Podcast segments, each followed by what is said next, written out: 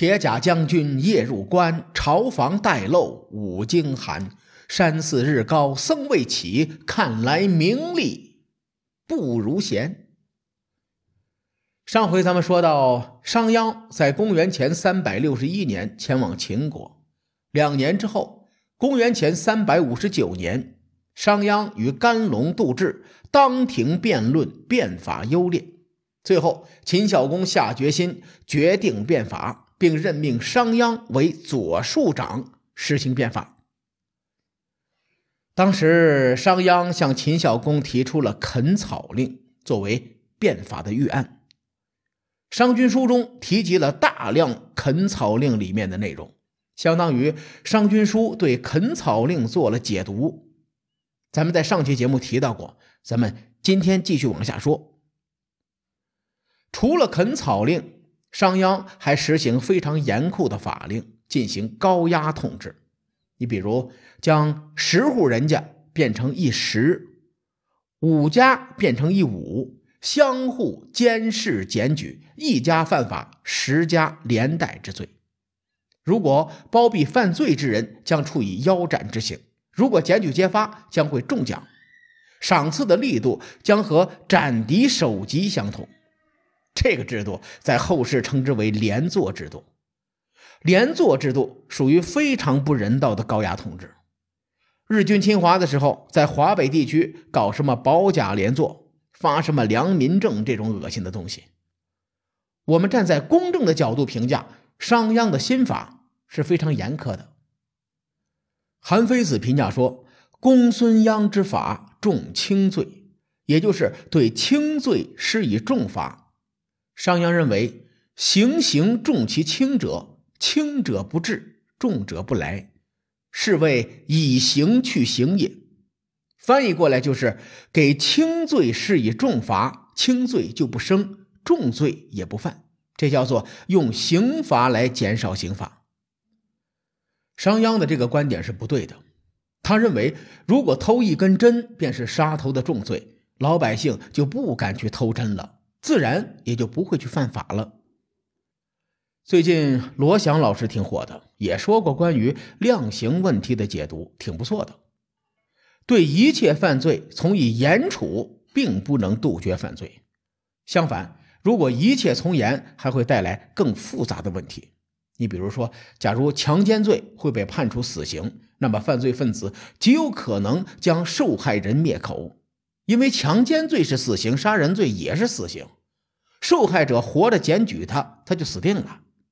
在这种情况下，他会选择铤而走险，杀人灭口。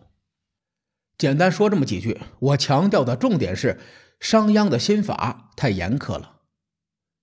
话说新法准备就绪后还没有公布，秦孝公和商鞅担心百姓不相信他们，他们就安排人在国都后面市场上竖起了一根三丈长的木头，招募百姓，如果有人将这个木头搬到北门，就奖励十金。老百姓摸不清楚这些当官的葫芦里卖的什么药，没有一个人敢上前搬木头。商鞅赶紧又接着宣布：搬到北门赏五十金，重赏之下必有勇夫。人群中有人琢磨，这事儿也不难，不如试试。他扛起木头搬到北门，果然商鞅当场就赏了他五十金。一时间百姓哗然，议论纷纷，感觉错过了一个亿。商鞅用这个办法向百姓表明令出必行，绝不欺骗。事后，商鞅就颁布了新法，由此也引出了喜木立信这个著名典故。因为新法太严苛了，洗木立信的效果甚微。新法在民间实行了整整一年，秦国百姓跑到国都抱怨新法不好的人数以千计。列位。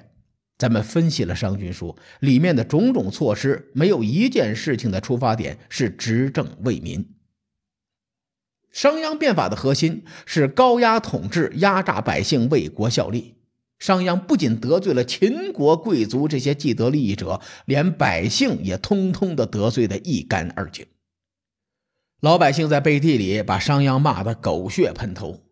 如果能找到商鞅的祖坟，我估计有人都会连夜把商鞅的祖坟给刨了。就在民怨沸腾之时，秦国太子嬴驷触犯了新法。商鞅说，新法推行不利，是因为上层贵族不重视新法，随意触犯，此事必须严惩。秦国群臣见状，都幸灾乐祸。太子可是大秦帝国未来的继承人，如果真按照新法实行惩罚，太子肯定会多一个症——大秦残疾症。在众人等着看商鞅笑话的时候，秦孝公力挺商鞅，命商鞅酌情处理。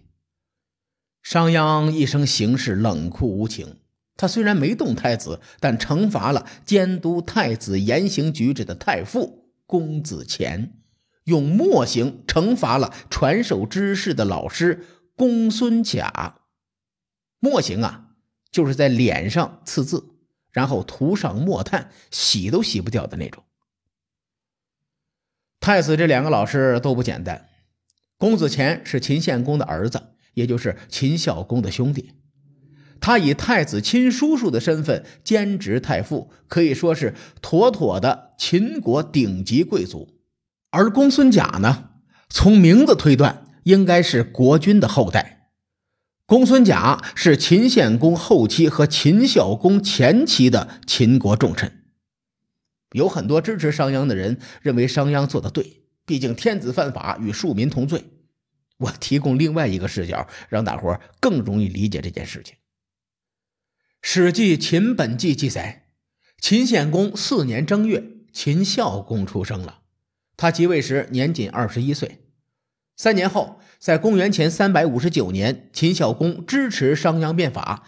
新法实行之初，百姓们觉得很苦，但过了三年，他们就习惯了。于是，秦孝公封商鞅为左庶长。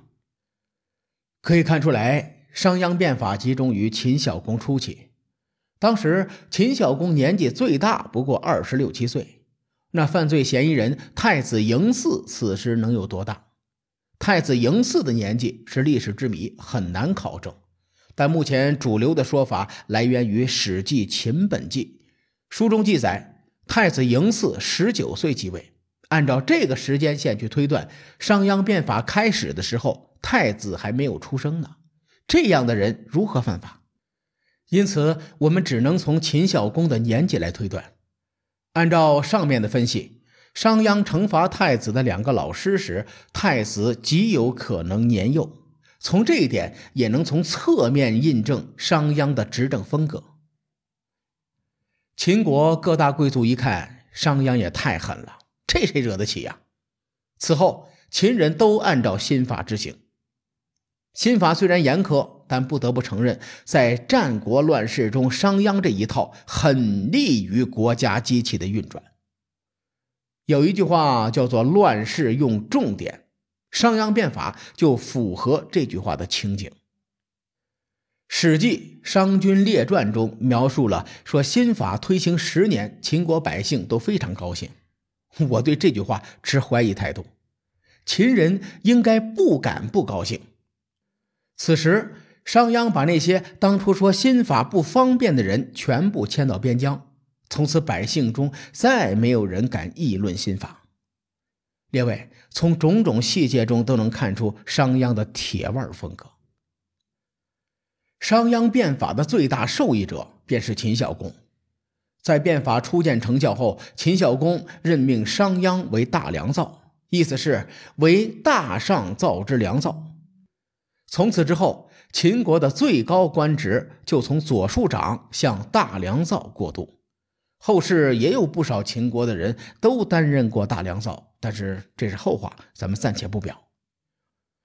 又过了三年，秦国在咸阳修建城池，迁都咸阳。商鞅下令禁止父子兄弟同居一室，这个做法是进一步的压榨百姓，因为当时征税的基本单元是户。你比如粪土当年万户侯，啊，指的就是十亿有一万户的侯爵。商鞅禁止父子兄弟同居一室。假如一家有四个劳动力，要分成四户。原先一户缴税，现在变成了四户缴税，征税的范围就更广了。此外，商鞅将秦国松散零星的村庄合并，设置县令。当时秦国一共划分了三十一个县，这个举措有助于国君对整个国家的控制。随后，商鞅彻底废除了井田制，并且统一度量衡。秦始皇统一天下后做的第一件事情就是统一度量衡，在秦孝公时代的变法中就已经涉及到了。新法实施十几年后，公子虔又犯法了，被处以了异刑。这个异刑很残忍，就是把人的鼻子割下来。一般来说，铁腕政治都很难长久。凡是留一线，日后好相见。偏偏商鞅做事太绝，他生前身后的人缘都很差，这就为他日后的悲剧埋下了伏笔。至于商鞅的结局又是如何，各位看官且听下回分解。